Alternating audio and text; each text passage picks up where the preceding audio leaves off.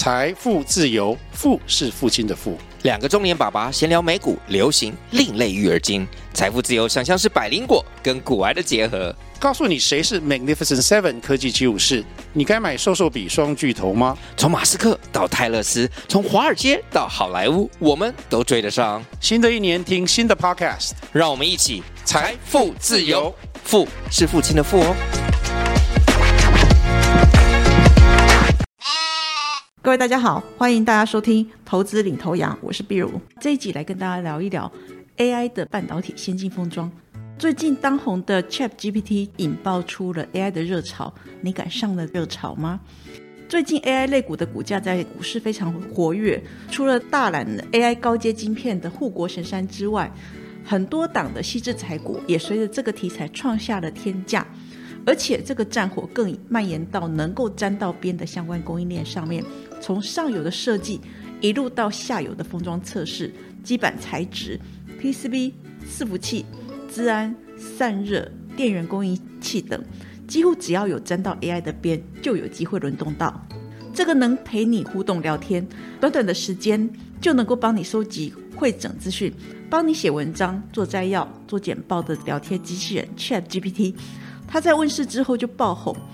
不仅仅许多人拿它来交作业啊、写程式啊，在企业当中也是话题不断，而且很多企业都已经着手研究要如何导入这类的 AI 来优化工作的流程，提升效率。Chat GPT 横空问世，让许多研究 AI 语言的同业专家大叹说：“哎呀，几十年的这个研究就这样付诸流水了。”也可以想象到。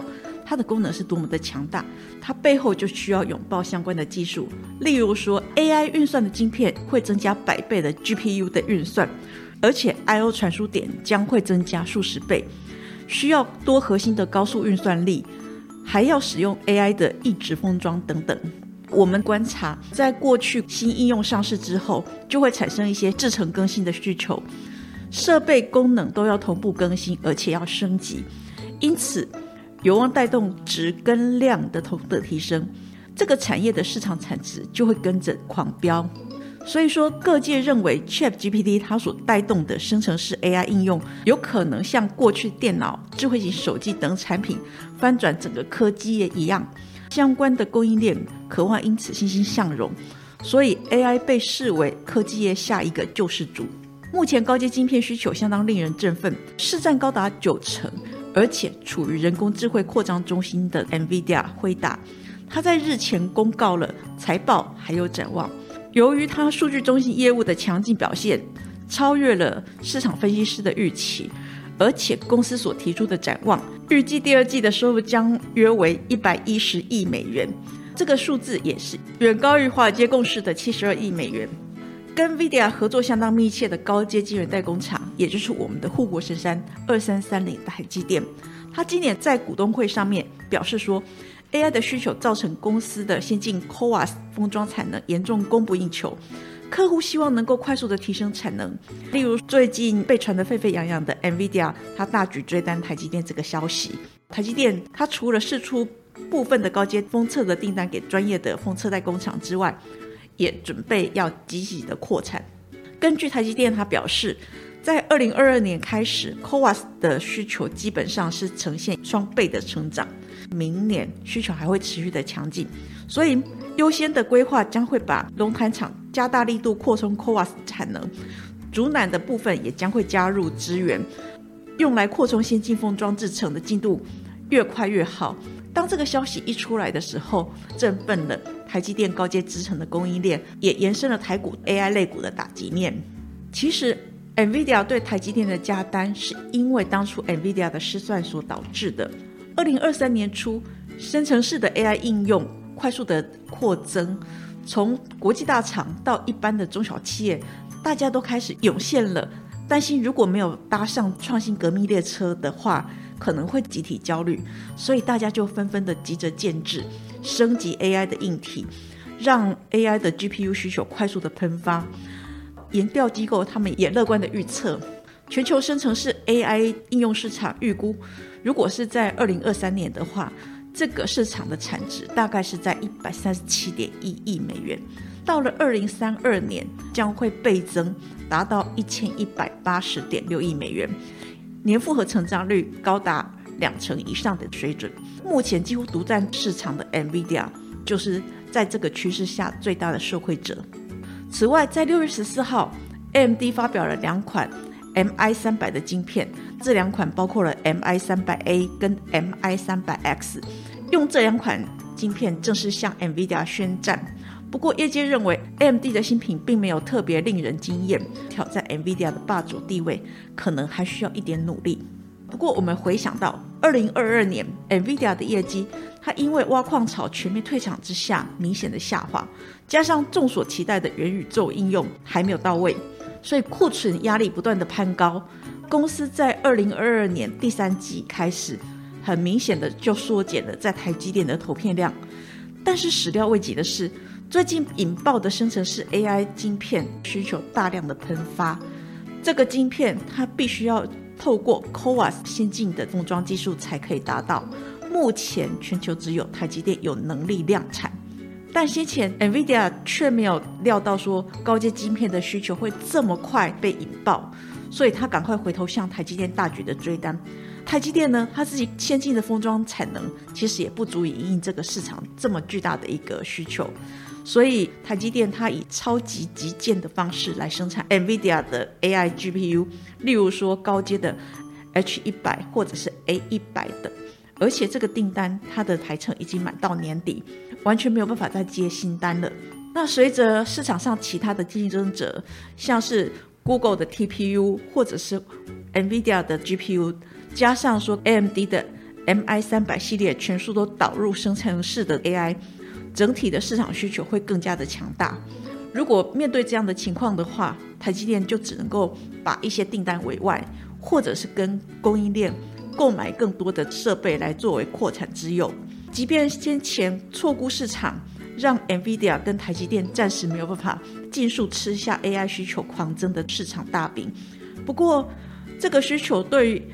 这两家公司二零二三年的全年的业绩还是有办法挹注的。那对于台积电来讲，可能要等到二零二四年之后，CoWoS 的新产能开出之后，贡献才会明显放大。为什么 AI 需要以更先进的封装技术完成呢？其实这背后的因素是因为运算力要更高，频宽要更大，还要更省电。但是呢，体积不能大，最好还要再更小一点。这是当今科技硬体的重要趋势。当晶圆越做越小，它封装的难度也会越来越高。这个时候，我们就得要用更精密的技术来达成。而半导体的先进封装，就是指将类比数位的 CPU 啊、GPU、DRAM 这一些 IC，利用二点五 D 或者是三 D 来堆叠而成的技术。比如说像刚刚提到的二点五 D 的 CoWoS，或者是整合型扇形封装，或者是三 D 的系统整合晶片，这些类型，把它堆叠在一颗晶片上面。那相对比传统的 IC 制造过程当中，晶片是在制造完成之后再进行封装，所以晶片是安装在基板之后再进行连接。以 CoWoS 技术来讲的话，CoWoS 封装就是在基板上晶圆上做晶片的封装，或者是叫做异质性封装。简单的来说，就好像是我们在做一个缩小的模型一样。如果原本的做法难度太高了。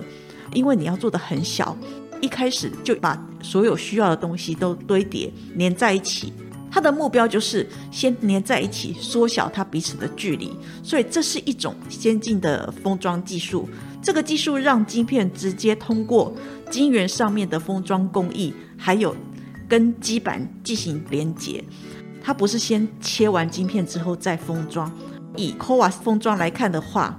它就变成两个基板的概念。这两个基板的材质不一样，中间那一层用有机的材料细中介层，用来作为晶片跟底层的共同基板，上面就会堆叠一层一层一层不同的晶片，像是说啊逻辑晶片啊，或者是 DRAM，在底层的部分，它就会是一个属于细的基板。CoWoS 技术它有几个特色，第一个特色就是高度的集成，它可以实现更高的集成度。提高讯号传输速度跟效能，这个是因为晶片直接接在晶圆上的基板进行连接，所以说晶片跟基板的长度它明显的减少。再来就是它可以提供较小的封装尺寸，因为晶片直接是在晶圆上面，它不需要额外再让出一个封装的空间，那有助于在有限的空间当中实现更高的元件密度。再来就是它的功耗比较低，晶片跟基板之间连线比较短，所以讯号传输的功耗也会比较低，整个系统的能效性就会很明显的提高。从前面的 c o a s 特性，我们也不难发现，它可以提供更高的集成度，还有更紧凑的设计。因此，当需要传输高速讯号的时候，就可以采用 c o a s 这个方案。因此 c o a s 很适合作为生成式 AI 的封装，几乎可以说，这个封装是 AI 要成为科技救世主之前的必修课程。此外，Coas 封装上下游供应链。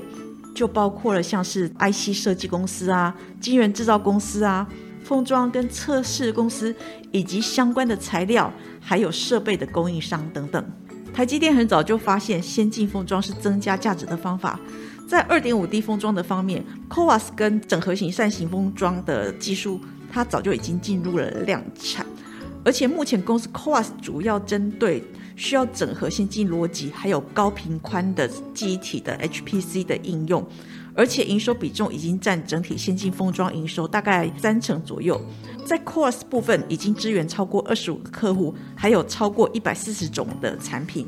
它的客户在 Coas 方面，除了 NVIDIA 之外，还有 AMD、超微，或者是 Microsoft、Google、Amazon。虽然目前生成式 AI 占台积电的营收比重还是不大。但是因为生成式 AI 需求突然增加，订单持续的涌入，而且市场需求远大于目前的产能，加上说 c o a s 封装的毛利率相对的比较高，随着台积电扩产脚步的推进，我们预期这一块将会成为未来台积电另一个重要的成长动能。这波 AI GPU 等高效能运算晶片的需求喷发，其实是 NVIDIA 跟台积电当初始料未及的。根据外资野村证券的估计，NVIDIA 今年对 CoWAS 的需求预估量已经从年初的三万片晶圆大幅成长了百分之五十，他们认为应该可以达到四点五万片。而台积电对 CoWAS 的年化产能将会从去年底七到八万片的晶圆增加到十四到十五万片的晶圆，而且随着产能持续扩充，预估二零二四年底将会挑战。二十万片的产能。就现况来看，外传不仅是 NVIDIA 高阶的 AI 晶片交不出货，伺服器业者加价下单，他也抢不到。那台积电也是被客户的高阶订单追着跑。所以说，在股东会上面，他证实将会进行先进封装产能的扩产计划。但是老实说，扩产相当旷日费时。以半导体来讲，光是你下。设备订单到设备交货，设备交货之后，你要规划动线，你要装机，你要参数调调，你要人员训练等等，到实际上进入量产，而且它的良率到一定的水准，一般来说可能要几个月到一年多的时间。基于扩产的远水救不了需求的近火。根据了解，台积电也可能会把部分封测的订单委外，像是日月光投控啊、Anchor 啊，或者是金源店等等。业界也分析，因为台积电只有试出部分的流程，加上说我们刚刚提到的这一些封测厂，其实它的产品线是相当的多元。先进封装它可能就是一项小小的产品线，量能可能也不会大。对于整个营收或者是获利的益注的效果，可能相对的比较有限，所以说这一个地方的题材性应该会高于实质的业绩，这里大家要注意一下。另外就是，当台积电扩产，它势必向上游的设备厂下订单。最近已经有台厂低调证实说，啊，他已经接获 CoWAS 相端的设备小量急单，还有追单，而且明年下单的量呢也很乐观。不过，我们观察到主制成的交期，它可能会长达六到九个月的时间。那如果说其他周边设备快的话大概也要两三个月，预计最快年底新产能才能够缓步的到位。推测贡献这些设备厂业绩的时间点，它可能会是落在第四季到明年初之间。从这个时间点，我们也可以来反推，未来半年应该还是持续 CoWAS 缺货的状况。在 CoWAS 供应链当中，封装厂包括了三七一一的日月光投控、二四四九的金源店、Anchor 等；窄板大厂的有三零三七的星星。测试界面厂包括了六五一五的影威、六五一零的中华金测。在 CoWAS 设备的供应链当中，湿制成设备主要有三一三一的红素、三五八三的星云，而填胶跟散热贴合厂则是有六一八七的万润，镭射跟电浆设备的厂则是有八零二七的泰升。那另外还有相关设备的厂商，例如说五四四三的君豪。二四六七的智胜，六六四零的君华，六六六四的群益，六六六七的信鸿科等，但是还是要提醒大家，因为相关厂商它的受惠程度不一，短期来看它也是题材高于实质面，加上说台积电设备的供应商，它自己本身的市值就不大，所以一旦题材热度消退的话，容易有不易成交的这种流动性风险，要特别注意。以上是投资领头羊节目内容，谢谢收听。本公司与所推介分析之个别有价证券无不当之财务利益关系。本节目资料仅供参考，投资人应独立判断、审慎评估并自负投资风险。